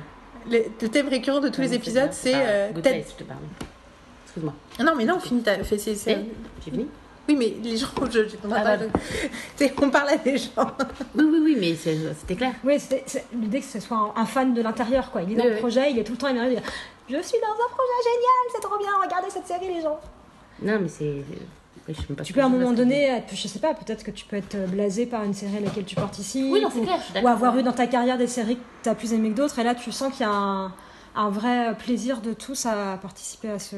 Ce que, ce que tu as dit Projet. pendant que j'étais en train de parler, c'était tu as dit euh, comment peut-on ne pas être fan de cette série? Oui. Je pense qu'il y a plein de gens qui ne la regardent pas. Je pense qu'il y a plein de gens qui ont regardé que le tout début, qui ne voient pas. Il y a plein, il y a, enfin, tu vois, il y en a plein. Ah, mais hein. je, je, suis sûre, mais c'est- ça, ça m'hallucine toujours, quoi. Mais euh, non, ce que j'adore, c'est le, le thème récurrent de la série, c'est de, de, les- de la, du podcast, c'est Ted Denson est incroyable, Ted Denson est trop gentil, Ted Denson est merveilleux. Et du coup, dans le dernier épisode que j'ai écouté, classique, parce qu'ils ont fait un hors-série où il y a tout le panel Comic Con qui est dans l'épisode. Oui. Et, euh, mais celui d'avant, c'est un épisode avec Ted Danson. Et du coup, non seulement tu vois. euh, Enfin, il parle, euh, il se moque de plein de trucs par rapport à Ted Danson, mais surtout, tu vois Ted Danson réagir à ses compliments et ce qu'il pense de ses compliments et de ce que ça veut dire et de pourquoi il prend les. Enfin. Et, et c'est assez. c'est assez fou. Et l'idée que pour les deux, Kristen Bell et Ted Danson, les trois points vendeurs, point numéro un, c'est Mike Schur, on fait tout ce qu'il veut. Enfin, surtout pour Kristen Bell parce qu'elle le connaissait mieux. Point 2, l'histoire est géniale. Point 3, il y a Kristen Bell ou Oh, il y a Ted Danson c'est, euh, Alors c'est rigolo parce que les deux le racontent comme ça et à chaque fois du coup ils disent mais attendez dans ce cas-là lequel a été embauché en premier si pour chacun d'entre vous le point vendeur c'est que l'autre soit déjà dans le projet il y a un moment il y a un problème de logique quoi. C'est-à-dire que vous il y en a un des deux à qui vous avez menti. Et en fait à Kristen Bell ils ont dit que Ted Danson était ils imaginaient Ted Danson dans le rôle alors que pour Ted Danson ils ont dit que Kristen Bell est dans le rôle et qui s'est dit en fait ils ont fait un film ensemble apparemment trois ans plus tôt et leur en plus leurs époux épouses euh, s'entendent bien enfin tu vois ils sont amis quoi mais euh, et ce, ce podcast tu sens la bienveillance qui est intéressant vu la série la bienveillance la oui c'est ça que c'est des gens qui sont inquiets d'être des gens bien aussi dans leur vie. Et c'est aussi pour ça qu'ils ont accroché à la série. Et la série les influence les auteurs comme les acteurs. La réflexion éthique que- qui est dans la série leur, euh, les, a changés dans leur vie. Enfin, Kristen Bell parle du fait qu'elle a changé de, de code moral en fait à force de, de faire cette série. Et ce podcast, enfin voilà, c'est on apprend des milliards de trucs. euh, sur la série, sur comment se fait une série, effectivement, comment euh, le costume. Effectivement, tu as raison, la, spécificité de ces travaux-là, le soin, la réflexion, c'est vraiment. euh, Mais je pense que beaucoup de mes, mon, mon- mon- ma réaction allergique aux gens qui critiquent en disant ah, mais de toute façon ou qui sont ou qui, qui réduisent plein de décisions à des décisions mercantiles ou tout ça dans les mondes des Oui. séries. Ou à des décisions euh, d'un créateur, quoi. Comme s'il y avait un Aussi. grand Manitou tout le temps euh, qui décidait de tout et que et d'oublier un peu euh, l'ampleur de l'entreprise collective. Et là, je trouve que c'est quelque chose qu'on ressent dans le contenu de la série et dans ce qu'on peut entendre dans les discours, dans les interviews, les panels, le podcast, etc. L'importance de l'œuvre collective. Mais surtout, il y a l'idée, euh, plus j'entends des gens parler de ce travail comme un travail et du quotidien et de ce que c'est, moins je supporte les, certaines un, un regard un peu euh, formel et froid vis-à-vis des séries comme des trucs en disant ah mais ils auraient pas dû faire ce truc là ils auraient pas dû faire ça tu vois comme étant complètement déconnecté de la réalité de la création en fait euh, mais on en parlait euh, hier, euh, ce truc qui me rend folle de, de critiquer un film en disant Ah, mais c'était pas le bon sujet. Et que celui-là, c'est jamais une question de sujet, c'est une question de ce que t'en fais. C'est toutes Tous les, les, sujets étapes. sont bons et tous les sujets sont légitimes. Et c'est ça. Ce qui compte, c'est comment tu l'abordes. Tu as l'impression que le film est raté, c'est parce que, euh, Voilà. parce que justement, ils n'ont pas réussi à montrer à quel point le sujet était légitime. Mais c'est pas Ah, ben c'est normal que le film soit raté, c'est. Enfin, ça parle de ci ou ça parle de ça, et moi je suis Ouais. toujours Ben non. Enfin, des vois, textes où les gens disent Ah, il aurait fallu faire ci, il aurait fallu faire ça, mais euh, ne, ne réinvente pas. euh, ne réinvente pas l'objet, regarde-le pour ce qu'il est et ce que- ce qu'il te raconte tel ce qu'il est avec ses, avec ses failles aussi. Quoi. Dire Ah bah non, il aurait fallu euh, mettre tel personnage en avant, il aurait fallu aborder tel thème. euh, bah, Parce que ça c'est une autre œuvre. C'est une autre œuvre, c'est un autre film, et dans ce cas-là, fais-le, mais ça n'a rien à voir avec ce à quoi tu as été confronté à l'écran. Mais ce truc aussi de The Good Place, c'est. euh, tu sens. euh, Enfin, tu vois, l'idée est bonne, mais ne, ne serait pas. Enfin, c'est. C'est complètement l'œuvre qu'ils sont en train de créer qui est fascinante, c'est pas le concept. D'ailleurs, moi, le premier épisode. Les premiers épisodes, j'ai beaucoup aimé. Puis à l'épisode 3, je me suis décroché. J'ai pas regardé pendant des mois, en fait. J'ai mis des mois à m'y remettre. Et euh, il y a un gros twist à la fin de la saison 1, dont pour ceux qui n'ont pas, toujours pas vu, on va va pas en reparler. Mais ce truc-là, c'est c'est un testament de ce que c'est que d'être dans la writers room et de réfléchir en groupe et de réfléchir avec les acteurs et de machin et de créer un truc au fur et à mesure parce qu'ils ont des tonnes de choses à dire sur le sujet et pas un concept. La force de cette série, c'est pas le concept, c'est ce qu'ils en font. Il y a un grand twist à la saison, la saison 2 aussi. Oui, c'est vrai. Genre, D'ailleurs, d'ailleurs, c'était, je sais plus qui, je crois que c'était Laurent Doucet qui écrivait, qui nous avait écrit sur, oui, je quand même, je pense que je m'inquiète pour la saison 3 et je dis toujours, mais enfin, on va en revenir, on va revenir sur le sujet de la semaine qui est pourquoi vous vous inquiétez à l'avance de trucs que vous imaginez qui va se passer dans la saison que vous n'avez pas encore vue ou qui n'a pas encore été écrite. Enfin, tu vois, quel est le. Pourquoi faire des suppositions sur quelque chose qui n'existe pas encore? C'est ça, Non, surtout je dis, c'est- tout, je dis, moi, moi ce que moi je dis, mais attends, t'as pas aimé la fin? Il fait, ah non, non, la fin me va très bien, c'est juste que j'aime pas ce que ça présage sur la suite. Et je suis là, bah, vu la série, tu peux pas Il a, pensé, vraiment. il a pensé la même Tout chose est à la fin de la possible. saison 1. Tout est Je possible. crois, peut-être. Mais de toute Parce façon, au début de la saison 2, la saison 2, il y a plein de je gens au début de la saison 2 qui ont dit Ah, c'est vraiment n'importe quoi cette série, ils ont voulu faire, un- faire les malins et faire un twist à la fin de la saison 1. Du coup, ils savent pas où ils vont, ils vont n'importe où. Alors que ça a toujours été prévu depuis le départ, quoi. Ça a toujours été le concept. C'est juste que. c'est- c'est différent et c'est euh, et quand tu, tu regardes la première saison, tu te dis mais euh, comment ils vont faire pour pour continuer pour pour continuer comme dans sais, dans cette direction.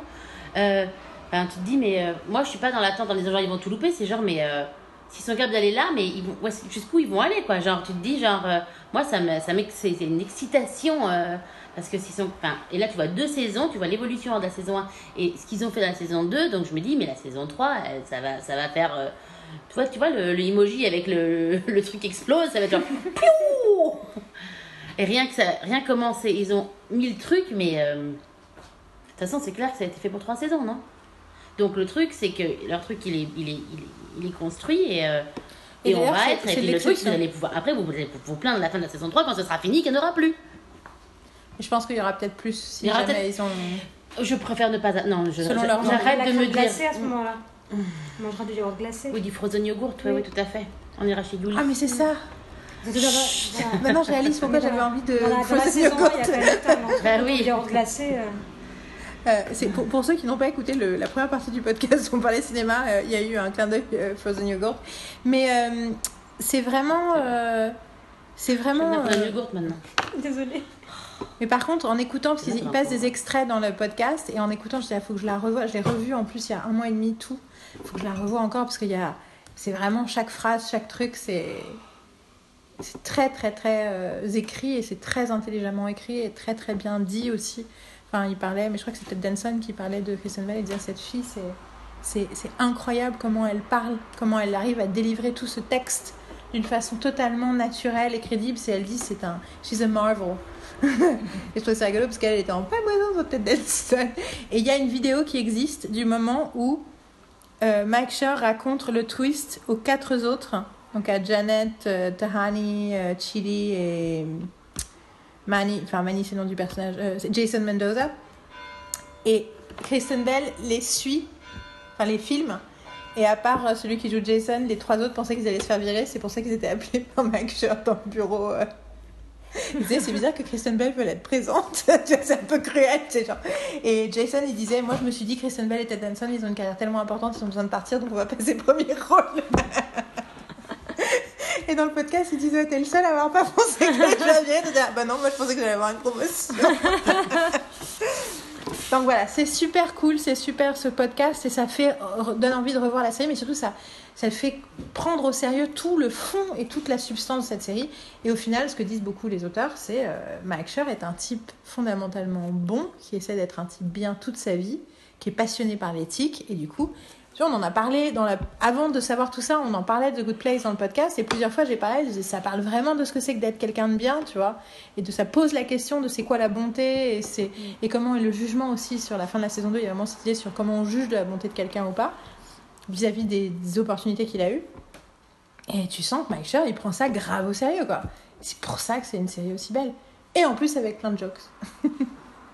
Donc voilà, c'est notre petit point The Good Place. Écoutez le podcast, je vais le mettre en ligne et, euh, et on est hâte que ça revienne. Et la troisième sitcom dont on voulait parler en détail, enfin en tout cas juste pour rigoler un peu, parce que dans le dernier, on a vraiment passé 25 minutes à se raconter les trucs qui nous avaient fait rire dans l'épisode qu'on avait vu. Mais entre-temps, Superstore, on a vu une- la fin de la saison. Il y a une nouvelle saison, hein Oui, oui, oui, c'est renouvelé. Et là, tu vois. Vu la fin, vu la fin, heureusement. Euh, alors là, euh, spoiler alert. Donc toi, tu l'as jamais vu Superstore, euh, Carole? Bon, du coup, ça la spoil pas vraiment si elle sait pas de qui on. Non, non, c'est pas comme si on va essayer pendant une petite année de. D'essayer de Je la vais convaincre de pas- regarder. Je vais pas spoiler sur Sharp Objects, donc. euh, Ah, damn it. Disons qu'on a, on a énormément donc- aidé la- aimé la Tu, fin. as- tu es intéressé pour regarder Superstore. Ça veut dire que tu as, il y a des chances que tu regardes Oui. Superstore. D'accord.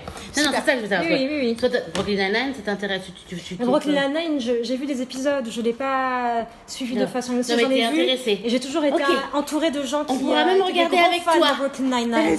On regardera Superstore sur un grand écran avec juste que toi. Ça il s'est passé plein de choses dans cette fin de saison, qu'elle était incroyablement Donc satisfaisante. on n'a rien le droit de dire. Bon, bah voilà, c'était très bien. il s'est passé plein de choses qu'on attendait. Ça s'est passé de façon très satisfaisante et surprenante tout en n'étant pas surprenante. J'adore les personnages. Je... C'est excellent. Cette série est juste. euh, c'est un vrai bonheur. Mais c'est tellement drôle, c'est tellement touchant, c'est tellement plein de choses. euh. Tu peux te- euh, je me suis regardé la fin quand même, enfin pas, l'épisode de fin, machin, mais les cinq derniers épisodes. Je les ai regardés. Je me suis regardé. Enfin, j'ai regardé la dernière saison quoi. Ça m'arrive de revenir en arrière et de regarder des trucs. Ça fait du bien aussi. C'est tellement agréable.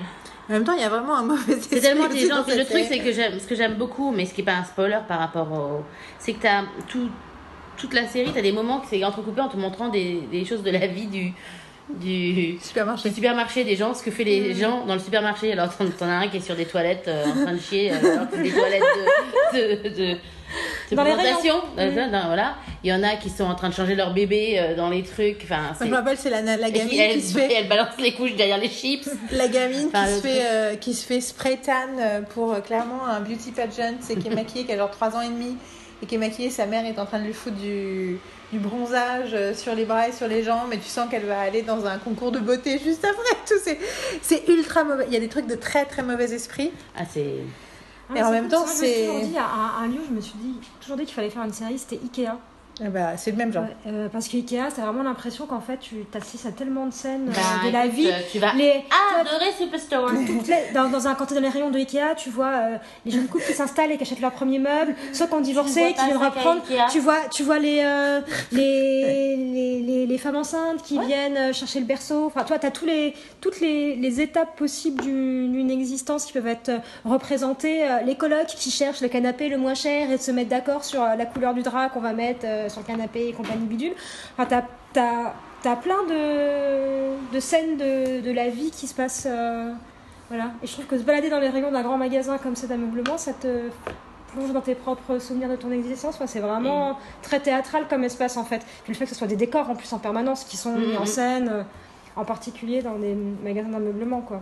Moyen de travailler dans un grand magasin. Là, c'est un grand magasin aussi. Et Et, grand il se passe magasin, plein de c'est- il choses. se passe euh, plein de choses. Et c'est vrai que j'ai toujours eu cette idée de faire une série euh, Ça, basée sur, euh, basée Les sur euh, les Galeries Lafayette de Berlin. Oui, on en avait déjà parlé. Parce qu'elles ont un côté, euh, surtout par rapport à l'architecture de la. De, des galeries, enfin, des, des, de- de- d'espace commercial euh, où tu peux vraiment suivre, il y a un truc que tu peux faire. Et c'est surtout. euh, ouais, il y a vraiment une, il y a une- des histoires à l'intérieur que tu peux faire, c'est hallucinant. Et puis tu vois des trucs. euh, tu fais genre, ok. Mais Superstar, ouais, c'est très très drôle et ça parle aussi de. En plus, entre temps, on sait que c'est dans les, dans les débuts, on savait pas trop à côté d'où c'était, mais en fait, c'est dans les Ozarks. C'est à côté de Saint-Louis, il me semble. Moi, je sais pas ça. Je sais plus, je sais plus si c'est l'un ou l'autre. En tout cas, c'est les- entre ces Ozarks. C'est les Ozarks, c'est la pire. Il y a une série maintenant Netflix, mais c'est le pire endroit. C'est l'endroit où il y a Winter's Bone D'accord. et où se passait True Grit aussi. Euh, et donc c'est vraiment le trou du cul du monde où tout le monde est euh, camé à la, euh, à la méthamphétamine et tout ça. Et donc du coup le fait qu'ils habitent là et qu'ils aient un boulot euh, un peu de merde mais qui en même temps est leur seule façon de subvenir à leurs besoins et tout, il y a vraiment un truc sur la lower class qui est dans, le, dans la série quoi, qui est, et c'est... Et puis sur la diversité parce qu'il y a un personnage, enfin, il y a deux personnages hétérosexuels blancs, hommes, qui sont... euh, dont l'un qui est pas du tout euh, dans la dans la norme euh, qu'on peut imaginer des héros de série et dont un qui est vraiment classiquement le héros. Sauf que c'est pas vraiment le héros et puis c'est un peu son comment lui il se place par rapport à tous les autres sachant que c'est le seul aussi qui est un peu qui écoute NPR et qui est gauchiste et qui a plein de théories sur euh, les, euh, les, les tensions raciales euh, le, le- les gender norms et tout ça donc c'est le plus progressiste sur le papier mais c'est le seul qui ne représente pas la diversité et du coup, il y a ce conflit-là et tout le monde qui dit Mais tu nous fais chier avec tes histoires politiques à deux balles, tu vois, nous on vit des trucs quoi. Et c'est, cette tension-là est vachement intéressante, surtout dans le cadre d'un truc euh, de, ce que, de la réalité économique que sous-entend un superstore. quoi. Du coup, t'as perdu. Vraiment, la- regardez, j'ai envie de, de vous quitter et d'aller regarder un petit épisode. Donc, en gros, je tiens à vous dire, Marine essaie de s'enfuir de ce podcast depuis le début pour Ben, aller regarder des parce que trucs. je suis tellement intéressante que, ben, voilà quoi. Bon, et ben on arrive justement à la dernière sous-partie, à la fin de ce podcast euh, qui dure depuis des heures et des heures et des heures, au moment où on se sent obligé, où on a envie, ou un peu les deux, de parler de Joss Whedon, parce que euh, nous sommes en juillet 2018 et il y a eu des Whedon News euh, récentes. Donc, première news qui est tombée euh, le jour où t'es arrivé, ou la veille du jour où t'es arrivé? La veille. le 13 juillet, Joss Whedon va faire une série pour HBO qui s'appelle The Nevers sur une bande de meufs à l'âge victorien qui avec un truc surnaturel et qui vont peut-être sauver le monde mais qui sont aussi peut-être bizarres. Enfin, on n'en sait pas plus que ça. Ça nous plaît déjà. On a hâte. On a vraiment très hâte. On s'en voir fout ça. parce que c'est Des nanas, Joss Whedon. Ça, c'est ok. 19e siècle. Et mais- HBO, en et- plus, quoi. Sur les, sur le gâteau. Voilà. Après, moi, j'avais j'ai une relation compliquée avec HBO, mais je considère que Moi HBO aussi. laisse beaucoup la bride sur Laisse le la marge collet. de manœuvre. Et donc, du aux coup, pour. Joss, ça me va, quoi. Ça va très bien. Une bonne Et, puis il y a un peu l'idée de enfin Joss Whedon est sur HBO, enfin ou enfin, j'imaginais même pas que ça allait arriver, mais tout d'un coup c'est une proposition de taille Joss Whedon sur HBO quoi.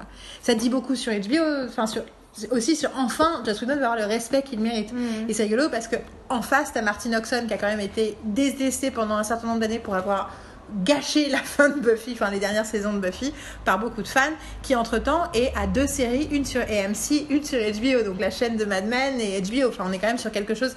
Tout d'un coup les, les, les grands Manitou de Buffy arrivent enfin à, la, à la Prestige TV et de façon assez remarquable parce qu'apparemment il y, a une- il y a une guerre pour obtenir le projet de, de Joss Whedon et c'est lui qui a choisi HBO notamment par rapport à Netflix. Mm, mm. Donc il y avait choix plusieurs... euh, Très intéressant. Ouais, il y avait- mais qui ne m'étonne pas. est-ce qu'il a- est-ce qu'il y a une date? Non. Ok, je demande. Puis sur HBO, alors j'ai Sharp Object, ça fait un an et demi, voire deux ans qu'il l'annonce. Oui, bah c'est déjà pas mal, ça- c'est peu. Je veux dire, tant que, c'est, tant que ça reste dans ces périodes-là, Bah, quand c'est 10 sur, ans. quand c'est sur les grandes chaînes, généralement, on entend parler des trucs six mois avant. Moi, l'été prochain. HBO, ils aiment bien teaser pendant vois, très très longtemps. Non, mais l'été prochain, tu vois, genre vers juin, c'est c'est bien. On, on leur commande ça Tu veux qu'on leur écrive HBO euh, Par là, tu vois. Non, Nous, pas on juin, parce que juin, t'es revenu. Non, parce que l'idée c'est que c'est avant ou après Game of Thrones. Parce qu'ils ont Ah oui, parce que de toute façon, ils ont déjà ils ont Game HBO of Thrones, ne, ne passe qu'une série Bah, ce sera avant ou après. Bah, avant. d'une heure. Parce qu'ils ne passent, HBO ne diffuse des séries que le dimanche soir. Je sais pas s'ils ont deux heures de programmation, ils ont peut-être deux heures de programmation, Avant. mais du coup ils vont pas passer Avant. Avant. Ok. Avant. On va leur dire. On va leur envoyer un petit- donc voilà, ça c'est la première news. Donc déjà, moi j'étais très contente. Et puis alors après, le truc de tout d'un coup, euh, la spéculation, bah, la spéculation, c'est juste Joss Whedon va faire un truc, ça m'intéresse, quoi qu'il arrive. Et puis alors là, il y a encore plus de conditions. Ironiquement, juste après, donc Comic Con arrive et on commence à entendre des trucs, et notamment, alors. Je n'ai toujours pas réussi à savoir d'où venait la news au départ. Si c'était un communiqué de presse de 20th Century Fox, c'était euh, une interview exclusive de Hollywood Reporter avec quelqu'un, ou si c'est dans le panel de Joss Whedon parce qu'apparemment j'ai quand même vu une photo de lui en train de parler à ce Comic Con. Et généralement il y a toujours des panels où il est tout seul. Il l'avait pas trop fait ces dernières années mais il en a fait plusieurs où il passe juste une heure à répondre à des questions de fans.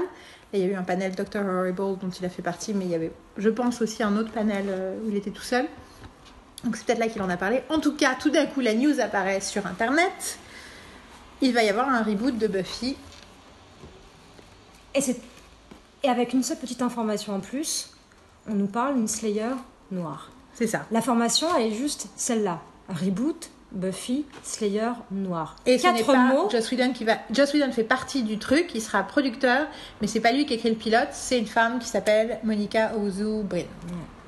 Et donc ces quatre petits mots ont déclenché sur euh, les internets des réactions d'une vivacité euh, incroyable. hein. On a une information qui en est à peine une, parce que là c'est d'une maigreur quand même assez phénoménale. Et à partir de ça, tout le monde s'est emballé immédiatement. Et donc Yael et moi, on a reçu un nombre de messages incalculables pour nous annoncer cette information. Peut-être certaines personnes pensaient qu'on ne serait pas au courant. hein, quand il se Après, moi, passe- c'est vrai que c'est quelqu'un qui me l'a annoncé en fait, du coup, parce qu'à force que ce soit des gens qui, me, qui voient le truc et qui me l'envoient tout de suite, la première personne, que je l'ai vue parce que quelqu'un me l'a envoyé. Et donc on ne sait pas trop On sait rien. Et j'arrive pas, à- du coup, et surtout pendant quelques jours, j'essaie de savoir d'où ça vient. On ne sait pas qui d'où a vient l'info quoi. précise, quelle est la source, est-ce que c'est un panel, un article, une dépêche, une conférence de presse, on ne sait pas vraiment Comment ça l'info Vous n'avez pas vos informa- euh, informans euh, qui Bah, peuvent- j'ai essayé d'appeler euh, Joss, mais Il n'a pas répondu. Hein. j'ai Et toi pas son alors numéro. Merde. Ah, Écoute, euh, Personne n'a le Je sais pas, vous il êtes est- être les, les. Comment dire Vas-y, vas-y. Les, les ah, spécialistes euh, Et en tant que du spécialiste, Buffyverse, euh, du Buffy, de tout quoi, du monde de Buffy. Et euh, vous donc, c'est normal que les gens vous, vous limite vous appellent, vous Bah, l'appellent sur truc. Non parce que parce que c'est un truc de, elles se, elles se plaignent pas, hein. Mais à bout d'un moment, tu sais, quand t'as 10 000 personnes qui te disent, genre, voilà, dis-moi pourquoi, la la la, tu fais genre, qu'est-ce que t'en penses? C'est mauvais, c'est terrible, c'est horrible, c'est qu'est-ce que Bah, t'en penses? Euh, bah, on n'en sait rien et donc euh, Voilà, vous en êtes mais on n'en sait rien mais on peut pas machin machin. Mais en tant qu'experte c'est normal que tout le monde vienne vous voir et vienne vous poser des Et questions. en tant qu'experte, notre réponse est on ne peut pas donner d'opinion sur un truc qui n'existe pas, qui n'a pas de tangibilité, on n'a aucune information. et c'est bien et c'est bien pour ça qu'on est ça, des experts. ça ça vous permet de leur de On ne peut pas, on ne pas, en on ordre va pas bavasser sur du vide. Et là, on était face à du vide, à uniquement de l'incertitude. Et Donc, des gens qui disaient tout un tas de trucs. euh, et tout un tas de trucs de genre, euh, non mais ça va être horrible parce que Buffy ne doit pas être changé. Ah mais ça va être nul parce que pourquoi? Pour... Ça j'ai aussi beaucoup le truc, c'est, je, je- oui je sais, j'imite les gens de façon désagréable. Mais le côté, euh, ouais moi je veux aussi, je veux une héroïne noire, mais pourquoi ça doit être Buffy? Est-ce qu'elle a pas le droit d'avoir son propre nom et sa propre histoire? Enfin tu vois, on était dans des trucs. Et à un moment j'étais là, mais en fait on sait pas de quoi on parle. Et puis alors le mieux c'est quand j'ai lu la news qui disait, euh, cette, ce projet n'a pas de chaîne. C'est uniquement le studio qui a décidé de le pitcher cet été. Donc en On est gros, très très loin on est au stade du moment quoi. où quelque chose va exister. Là, il y a vraiment extrêmement rien de concret parce que des projets qui sont pitchés, dont on a pu entendre parler ces dix dernières années sur Buffy et sur plein d'autres sujets, sur plein de, de la part Non, de plein de réalisateurs et d'auteurs, il y en a, il y en a euh, une quantité Le astronomique. chiffre, en gros, c'est N'importe qui écrit une un peu série, le, le sait. une, une chaîne de télé fait, à reçoit, enfin à une époque c'était le chiffre, reçoit 500 pitchs pendant l'été, et à la fin, ils vont commander trois séries. Donc, on va se calmer tout de suite, quoi. le truc c'est que vous vous rendez compte de la fanbase de Buffy Ah, ça c'est sûr. Dans le mais- monde Oui, en même temps, c'est plein de gens qui non, critiquent. attends je vais finir ce que je dis c'est- révélateur. oui veux. non ce que je veux dire c'est que c'est révélateur et surtout enfin vous en avez eu qu'un centième enfin même pas enfin je veux dire de, de- des petits trucs machin je il y a, pas tellement de trucs en fait il, il se passe ça brasse pas mal mais euh, je trouve que c'est quand même enfin c'est pas si énorme ça n'a pas explosé quoi les gens ne se sont pas se poser trop de questions il y a eu des, il y a eu des questions mais il y a pas J'ai l'impression de voir que ça pendant trois oui jours. parce que parce que Mais parce que si nous, on est en contact avec plein de gens qui s'intéressent à Buffy. Non, et mais sur Twitter américain, Twitter américain, ils se sont bien excités, les gens qui s'intéressent aux séries et aux trucs. Mm. oui bien sûr ils sont bien excités mais ce que je veux dire c'est que je pense qu'il y a des Non, mais surtout parce que je suis plein de gens qui s'intéressent aux questions, euh, notamment euh, afro-américaines et tout. non, mais là, Il y a dès qu'il vraiment Buffy eu, t'as une alarme Non. non t'as pas une alarme qui Mais lance. Buffy Buffy Ah, je suis pas. Je, suis tarée, ça va pas. Je, je, vivrai- je ne pourrais rien faire d'autre. Non, non, c'est parce que je suis plein de gens qui s'intéressent aux questions ça. sociales et qui sont pas spécialement euh, branchés dans Buffy, mais qui a l'idée euh, pourquoi ce mec blanc il veut raconter l'histoire d'une femme noire? Alors que non, justement, il a décidé que ce serait pas lui qui la raconterait, mais justement une femme noire qui l'écrirait. C'est ça l'ironie de tout ça. Et moi, j'ai fini par écrire à quelqu'un. Je dis non, mais écoutez, vous, vous en parlez comme si il avait décidé. Bon, bah, vu qu'on va faire une héroïne noire, on va lui donner le nom de Buffy, comme ça, ce sera quand même pas une héroïne qui aura sa propre histoire. Alors que non, l'idée c'est si on va faire un reboot de Buffy, donc euh, finalement qui n'est pas d'ailleurs un reboot, mais si on, fait si on continue Buffy, ben, on va quand même essayer d'inclure plus de diversité. C'était- C'est ça dans le sens dans lequel ça s'est produit. Et c'est rigolo, c'est tu vois les gens qui sont tellement dans la paranoïa que dans un sens ou dans l'autre, ils entendent la news et leur premier réflexe c'est de penser Ça pourquoi aller, tout ça c'est mauvais, pourquoi c'est grave, pourquoi ça présage de terribles choses, pourquoi c'est épouvantable, pourquoi euh, ça c'est mauvais signe quoi? Et t'es là, ben ouais, en même temps c'est un choix ce que vous faites là. Cette lecture là, elle peut être exactement à l'opposé. Et du coup, et donc moi mon truc en plus c'est dans mes, mes commandements de la philopopie que j'ai inventé pour moi-même et que j'ai toujours jamais mis en ligne. Et il y en a un, c'est je ne m'intéresse pas à quelque chose qui n'existe pas encore. Et je fais pareil avec Marvel d'ailleurs. euh, On va voir Il, film, existe euh, déjà tellement de choses auxquelles on n'a pas le temps de s'intéresser, il y a déjà tellement de temps à faire qu'on va pas se monter la tête sur des choses qui n'existent pas. C'est ça. Tu vois, là, on va voir un Marvel tout à l'heure. Je n'ai pas réfléchi à ce Marvel jusqu'à ce que je le vois, parce que je vois pas l'intérêt. Oui, j'ai envie de le voir. Bien sûr, il y a une forme d'excitation, mais en réalité, tant que je l'ai pas vu, voilà, c'est un Ça film. Rien à dire, on parle Ça- pas dans le vent. C'est, Ça rien. Ça rien, juste- en plus, ça, fait, ça, ça nourrit des attentes qui, qui n'ont pas, qui n'ont, pas à être là, surtout. Et après, ça conditionne la façon dont tu vas fait. regarder le film ou la série fait, le jour où elle dis, existe. ah, mais il y a ça qui va se passer. Oh, je suis impatiente de voir ça. Et finalement, tu ne vois pas, tu fais genre, ah bah merde alors, c'est décevant. Mm. Alors que non, c'est pas décevant, c'est juste que tu, tu te crées des trucs, tu te crées des attentes qui ne vont pas être là. Faut pas. euh, non. Et C'est vrai donc, que c'est ça euh, pas trop savoir de même de regarder trop de trailers et trucs comme ça par rapport. à- Je suis d'accord. mais, mais vis-à-vis de J'essaie de Buffy, pas regarder trop de trailers de Moi Harry non Potter d'ailleurs parce qu'il y en a tellement de trucs. euh, je me suis dit, j'ai fait- genre non. j'ai rien vu passer moi. Bah, tu vois comme quoi, on ne Bah. suit pas les mêmes gens sur non, non, mais ça c'est Instagram et t'as vois plein de trucs. Mais euh, non, et c'est rigolo parce que du coup, euh, j'ai envie de dire, moi, mon, ma réflexion au départ sur le reboot de Buffy, quand je l'ai entendu, Whedon en fait partie, machin et tout, il va être executive producer, il y aura une femme. Non, ma première réflexion, ré- réaction, c'est la même que pour The Nevers. Je suis Joss Whedon depuis des années, j'aime tout ce qu'il fait, pratiquement tout ce qu'il fait, en tout cas tout ce qu'il fait m'intéresse, tout ce qu'il fait m'interpelle, tout ce qu'il fait apporte de la richesse à mon univers, à ma vie, donc cool. Enfin, tu vois, première réaction, quelqu'un que t'admires, qui crée un truc, bah t'es intéressé, c'est Et, tout. et en plus, on connaît suffisamment son univers pour savoir que forcément, on va avoir un objet intéressant euh, qui, à un moment donné, va, on l'espère, exister.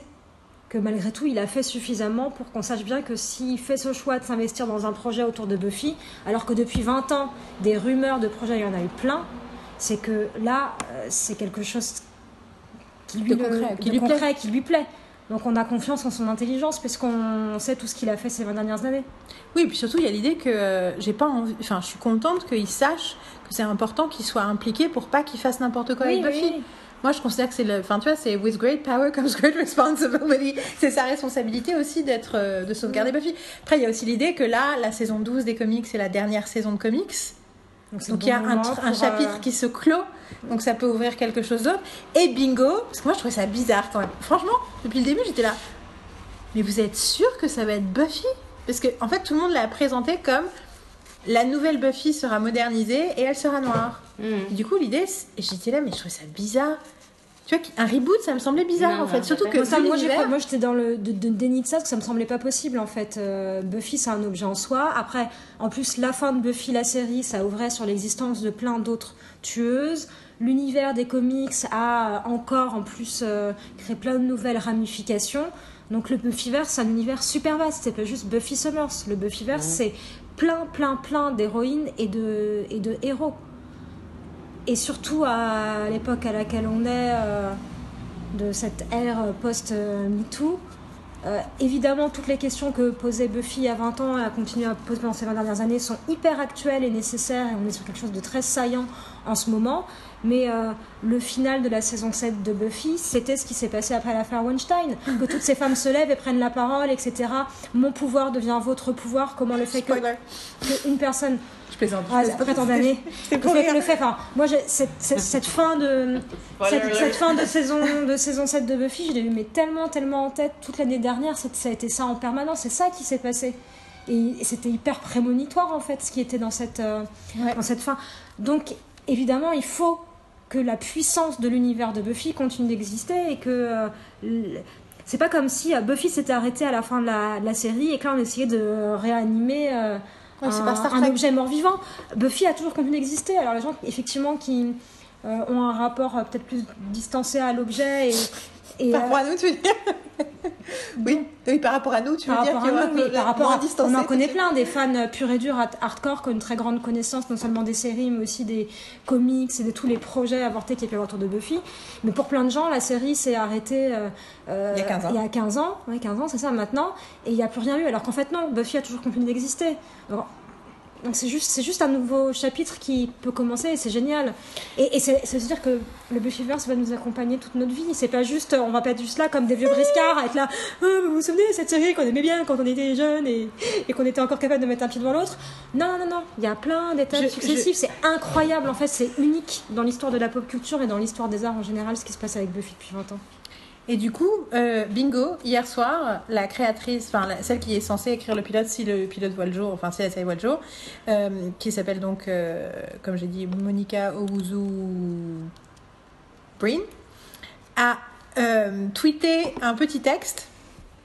D'ailleurs, c'est rigolo parce que c'est le- les les gens qui sont pas trop sur Twitter, qui sont un peu sur Twitter, elle a écrit son texte sur un document, elle a fait une photo et ensuite elle a tweeté la photo.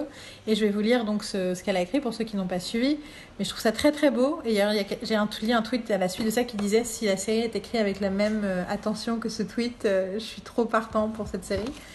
Et donc elle écrit For some genre writers, it's Star Wars. Buffy the Vampire Slayer is my Star Wars. Donc déjà, moi je suis là, ok, je t'écoute. Before I became a writer, I was a fan. For seven seasons, I watched Buffy Summers grow up, find love, kill that love. I watched her fight and struggle and slay. Donc en gros, elle explique à quel point elle a toujours, enfin, avant d'être quoi que ce soit d'autre, elle était fan, et notamment de Buffy.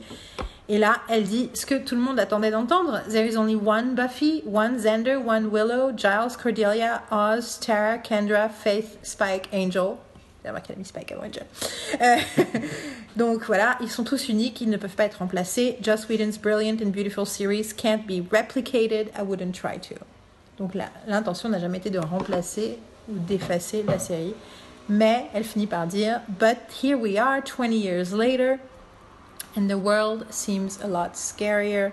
So maybe it could be time to meet a new Slayer. Vous avez remarqué que ça, ça rime? Donc 20 ans plus tard, le monde euh, fait très peur et peut-être qu'il serait temps d'avoir une nouvelle Slayer. And that's all I can say. Donc voilà, je pense que c'est c'est rigolo parce qu'elle a apaisé euh, tous les hurlements en fait. Et il y a plein de gens qui ont écrit plein de choses dessus, mais notamment j'ai vu des, des retweets avec écrit euh, Welcome to the Buffyverse. enfin, tu vois, genre c'est bon. Et on déroule le tapis rouge. Et c'est, je pense qu'ils ont eu, rais- elle a eu raison de le faire. Ils ont eu raison de le faire parce que j'ai peur que le, les hurlements des fans aient donné l'impression ou la critique ait donné l'impression Il fallait pas faire ce projet. qu'il fallait pas faire ce Mhm. projet et ça aurait pu le tuer. Mais donc voilà, euh, vous vouliez savoir ce qu'on pensait de Buffy, donc en gros on n'en pensait rien jusqu'à ce qu'on en pense quelque chose, mais surtout on en pensera quelque chose quand ça existera. Puis rien n'entache rien. Et puis en fait ce qui me tue c'est c'est cette espèce de truc, c'est la création, c'est pas quelque chose de sacré, c'est quelque chose de tout le temps en progression, en évolution. Et t'es pas obligé de regarder les reboots, les revivals, les machins. Puis arrêtez de dire que ah il y en a trop de reboots maintenant, c'est pour ça qu'on n'aime pas ça. C'est aussi tout simplement parce qu'on a plus conscience du nombre de reboots. Et là, euh, je peux me permettre de revenir un instant à Jane Austen. Il y a plein d'adaptations différentes d'un roman de Jane Austen et on y trouve quelque chose dans, dans chacun qui nous intéresse, qui nous interpelle. Un- une adaptation cinématographique n'en efface pas une autre et l'adaptation cinématographique n'existe pas. Pas l'intérêt, l'existence et la pertinence du roman source. Les objets peuvent cohabiter et se compléter. Mais non mais Voilà, c'est ça, et nous apporter quelque chose de différent, nous amener à, à abord- comprendre des thèmes, aborder des, des environnements, enfin qu'on n'avait pas senti de la même façon dans une version précédente. Donc euh, Je pense que c'est lié à la c'est une lecture. ouverture supplémentaire. Ouverture, lancez-vous pour euh, faire votre version de Buffy. Allez. Le... Je pense qu'il y a quelque chose dans la lecture d'un événement. C'est effectivement, est-ce que tu vas avoir une lecture en quoi c'est mauvais, en quoi c'est négatif, en quoi c'est contre moi, en quoi c'est contre ce que j'aime, et en quoi. C'est rigolo parce qu'on a beaucoup parlé, on avait un peu en reparlé, parce qu'on a beaucoup parlé de Trevor Noah et de tout le truc avec l'ambassadeur de France euh, aux États-Unis, et sur le fait que son argument c'était je n'enlève pas aux joueurs leur appartenance à la France, je rajoute une appartenance commune avec moi à l'Afrique. Et ce qui a été entendu quand même par beaucoup de Français par le fait qu'on leur enlevait quelque chose, alors que lui il voulait ajouter quelque chose. Et c'est toujours ça, c'est est-ce que tu vis ça comme une ablation? Je fais un nouveau Buffy, du coup ça diminue ce que Buffy était, ou est-ce que ça rajoute? Et après, euh, ouais, je suis sûre qu'il y a des exemples, même dans trucs que j'aime, qui ont été gâchés. Enfin, je veux dire, pendant un temps, j'ai cru que les prequels de Star Wars avaient gâché ma relation à Star Wars. Entre temps, je suis redevenue complètement fan des nouveaux. Enfin, on n'a pas parlé de Solo, on va en reparler. Ça fait pas partie de mes films préférés, mais euh, mais je suis sûre qu'il y a des exemples de trucs qui ont été rajoutés et qui m'ont fait chier, bien sûr. Mais c'est aussi une façon de comment tu le reçois, quoi. Puis si ça, si ça nous plaît pas, on peut l'ignorer, on est d'accord Bien sûr, on peut l'ignorer. Personne n'est obligé de regarder ou de lire euh, quoi que ce soit, c'est tout. Et tu peux te Hein contenter de la série ou du film qui te plaît. Et, et voilà. Et puis peut-être qu'en plus, c'est nouvelle, la nouvelle série ou nouveaux films qui peuvent euh, émerger sur un sujet qu'on aime. Ça peut amener euh, à ce que de nouvelles générations s'intéressent à l'objet source et le découvrent euh, aussi de cette façon-là. Donc, welcome to the Burstweaver, ça aussi, à tous ces nouvelles. euh, ces nouveaux spectateurs potentiels Je pense que c'est une bonne euh, note de fin. Welcome to the Buffyverse. Marine, tu as pensé quoi de toutes ces choses-là qu'on vient de dire euh, Très intéressante. non, mais- Désolée, j'ai commencé à avoir une douleur dans le cou et en fait, j'ai mal. Mais donc toi, tu as envie de voir le reboot, le machin Non c'est une question stupide Ok, donc voilà, c'est ces bonnes paroles. Jean-Marine Vous écoutez, merci d'avoir passé encore ce petit moment avec nous. Dites-nous ce que vous pensez, partagez, commentez, écrivez-nous et tout le reste et tout le reste et tout le reste. Là, on est au bord de... On a besoin de faire une sieste alors qu'on n'a même pas le temps parce qu'on va aller au cinéma. faut prendre prendre une douche en pleine chaleur. Euh, on vous abandonne. On espère que vous passez un très bel été. On vous dit à bientôt et Bonne pop d'ici là On a essayé avec Carole. on essaie de faire avec Marie-Carole, mais ça n'a pas marché. C'est pas Bon, grave. on a une heure pour la douche.